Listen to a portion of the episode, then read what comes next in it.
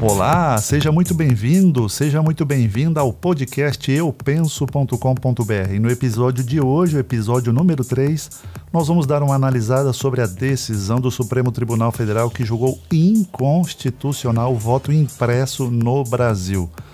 É, às vezes parece que nós estamos num, num, numa novela, numa história de ficção, mas não é não. Nós estamos no Brasilzão velho, onde o Supremo Tribunal Federal integrado por 11 ministros não eleitos, vão ficar 40, 50 anos decidindo o que eles querem por nós.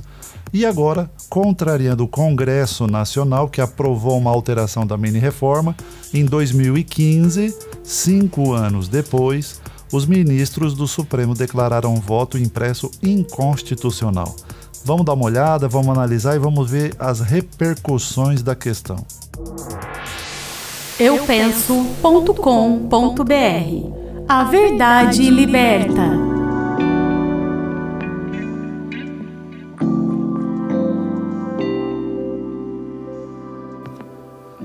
Pois é, ratificando uma decisão liminar dada em 2018 pelo ministro Gilmar Mendes, o plenário virtual do Supremo Tribunal Federal julgou essa semana o voto impresso inconstitucional portanto, derrubou um trecho da mini reforma eleitoral feita pelo Congresso Nacional no ano de 2015, onde foi incluído o voto impresso e suspenso liminarmente em 2018, como já repeti pelo ministro Gilmar Mendes.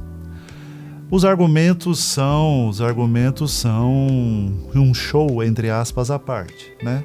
Os ministros adoram frases de efeito, mas eles não conseguem compreender que ninguém se importa com a erudição dos argumentos, né? Eles usam frases de efeitos, invocam doutrinadores estrangeiros, invocam princípios, mas na prática a gente sabe muito bem que eles estão floreando a imposição da sua vontade.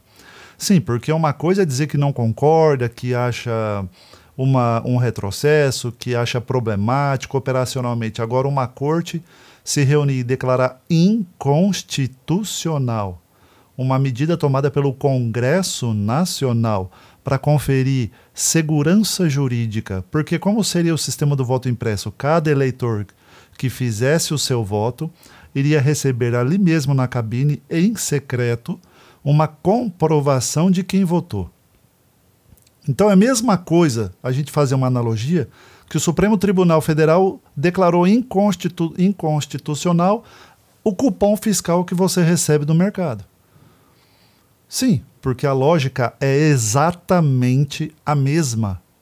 Se o ministro Barroso diz que voltar para o voto impresso seria como voltar a comprar fita cassete para assistir filme, por que, que a gente recebe papelzinho de cupom fiscal de supermercados?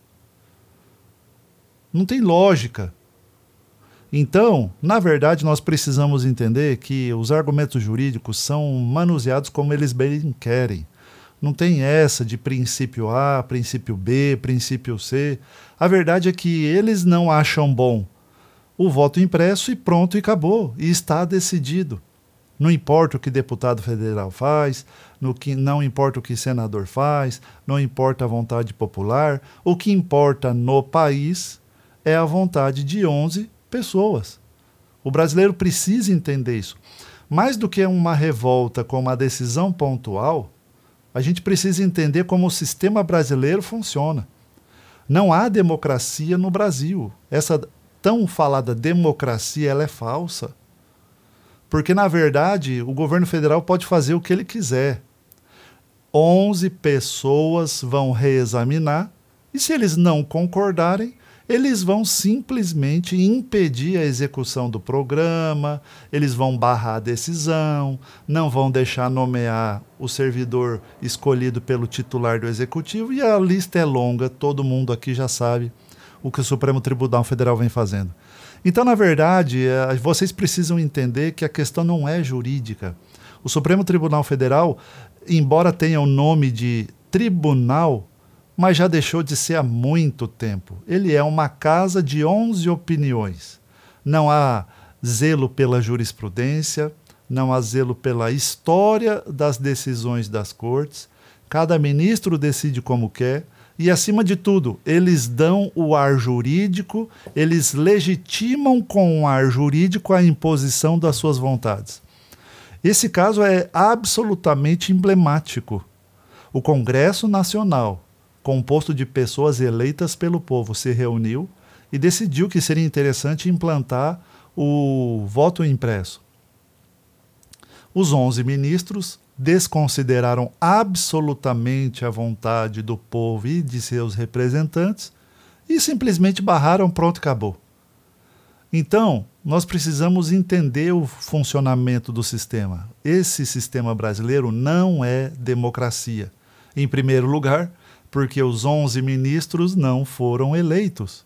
Então, que tipo de democracia é essa? Democracia é o governo do povo. O Supremo Tribunal Federal foi colocado por quem lá? Com certeza não foi pelo voto.